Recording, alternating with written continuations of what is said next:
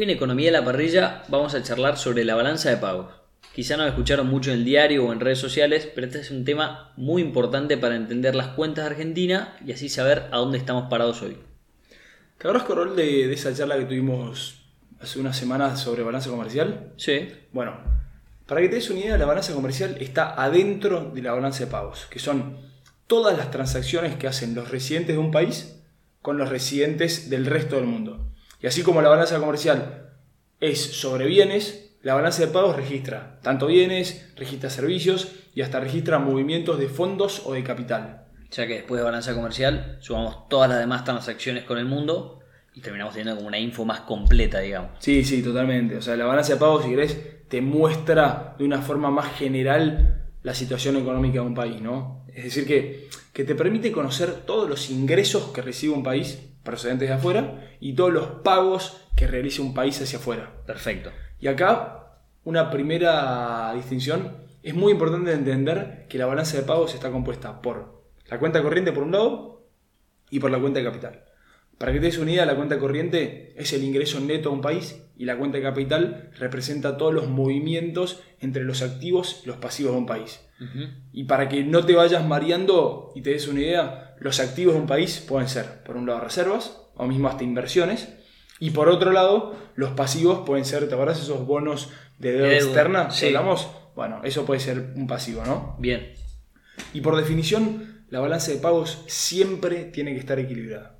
¿Qué significa esté equilibrado? Que, por ejemplo, si vos tenés un déficit en la cuenta corriente, esto tiene que estar contrarrestado por un superávit en la cuenta de capital. ¿Y cómo hacemos para saber si hay superávit o déficit? Mira, para esto primero nos vamos a meter, vamos a hacer doble clic en cada sección, ¿no? Que dijimos, por un lado está la cuenta corriente Cuenta y por otro lado la cuenta de capital. Entonces, la cuenta corriente, para que te des una idea, está compuesta por tres cuentas, que es por un lado la cuenta de bienes, que son todas las exportaciones y las importaciones de bienes, que como ya dijimos es la balanza, Balanza comercial. comercial, claro. Exactamente, y pueden ser ventas de soja o mismo importaciones como compras de autos de afuera, ¿no? Bien.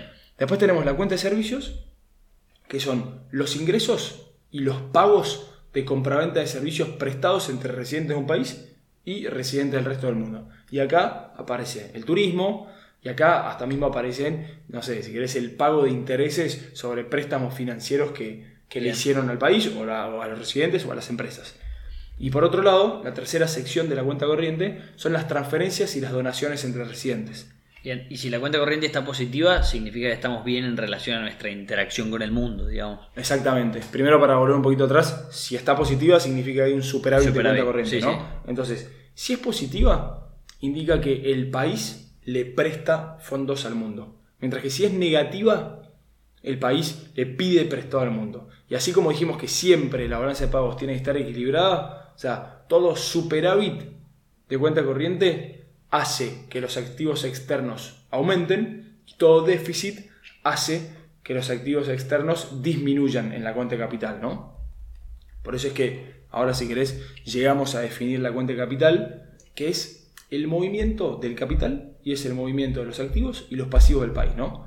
Y acá es importante entender que estamos hablando de movimiento o flujo, o sea, no, no del stock de lo que hay en el país, ¿no?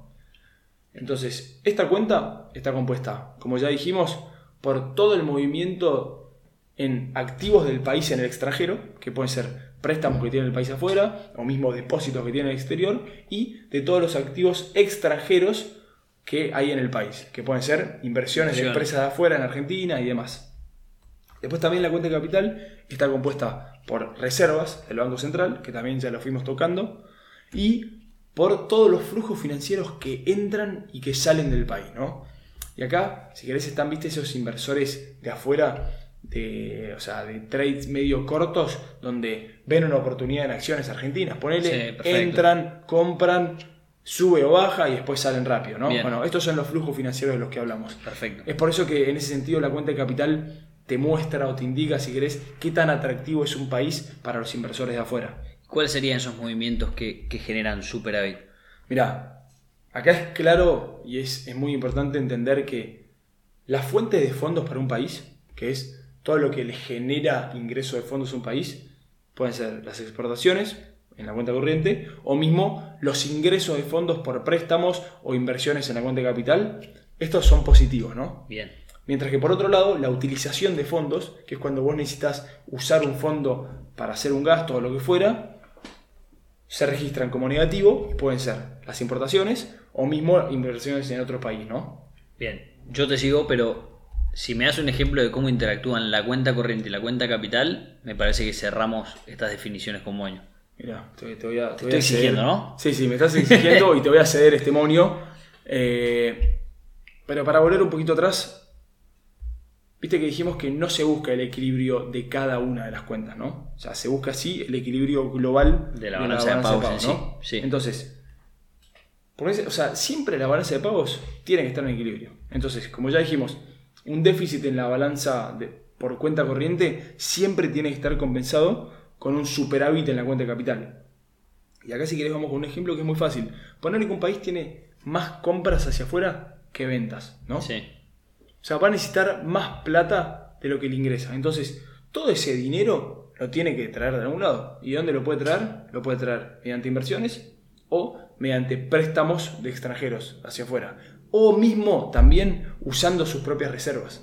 Y acá está bueno, viste, llevarlo al caso de Estados Unidos, que para que te des una idea, Estados Unidos tiene mucha demanda por sus activos. ¿Y por qué tiene mucha demanda? Porque tiene activos de gran rentabilidad y de mucha seguridad. ¿no? Entonces Estados Unidos continuamente recibe muchas inversiones de afuera.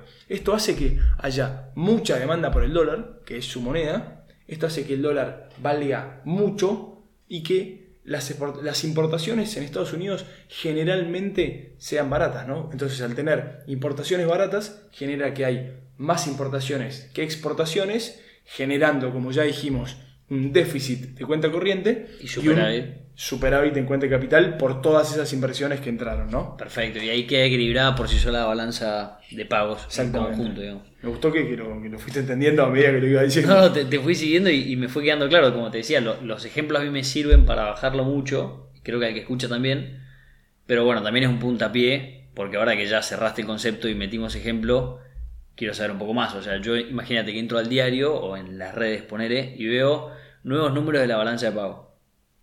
¿Para qué me suma? O mejor dicho, ¿para qué puedo usar esta info? Sí, sí, a ver, sin duda es que es confuso, porque el hecho de que esté equilibrada significa que siempre la suma entre la cuenta corriente y la cuenta capital te va a dar cero, ¿no? Mm. Pero para que te des una idea, el salto de cuenta, o sea, el saldo de cuenta corriente, que es la diferencia entre ingresos y los pagos de la balanza comercial, de la cuenta de servicios, etc., expresa si un país gastó más de lo que es capaz de producir, ¿no? Entonces, si gastó más de lo que es capaz de producir, tiene que acudir mismo a préstamos afuera o, si querés, a reducir sus activos. Reducir activos sería, por ejemplo, vender reservas.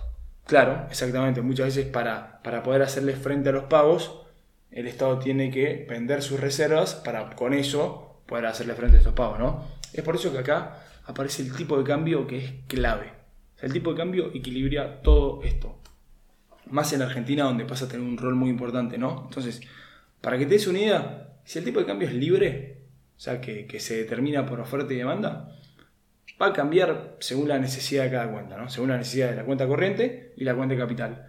Pero el caso de Argentina es diferente, porque tiene, si querés, entre comillas, ese tipo de cambio fijo, donde muchas veces el Estado tiene que intervenir reduciendo o vendiendo sus reservas, o mismo financiándose de afuera para aguantar esta estampida del tipo de cambio. Sí, y ya que nombramos el dólar, se me vino a la mente una pregunta que quizás no aplica, pero así como existe una crisis cambiaria, ponele, del dólar, ya que hablábamos, o inflacionaria, como hablábamos en otro podcast, ¿Puede existir una crisis de balanza de pagos con él? Sí, sin dudas. Sin dudas que existe una crisis de balanza de pagos. Y esto se da cuando hay fuga, o sea, cuando hay fuga de capitales a otros países. Entonces, esto pasa porque no se regula la entrada de inversiones o de capitales al país. Sea, muchas veces viste que se le pone foco a inversores de afuera cuando estos son los que más vulnerables te dejan cuando la sábana queda corta, ¿no? Sí, total. Y cuando la sábana queda corta en Argentina, básicamente ante una devaluación del peso, ¿no? O sea, esto pasa muy seguido en Argentina y esto lo que genera es que los activos valuados en dólares pasen a valer menos en Argentina y que los inversores que alguna vez entraron en Argentina como oportunidad saquen todos sus fondos a otros países buscando mayor rentabilidad, ¿no?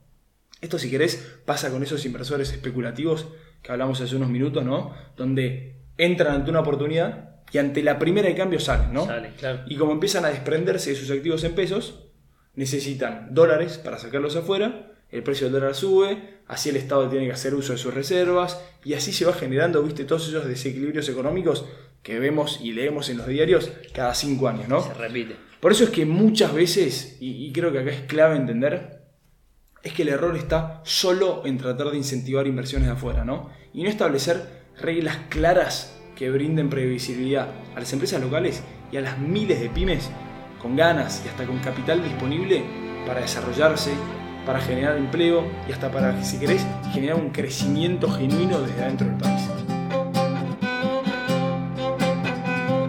Búscanos en Instagram, estamos como Economía a la Parrilla. Seguinos para enterarte de los próximos podcasts y compartirnos qué temas te gustaría que charlemos acá.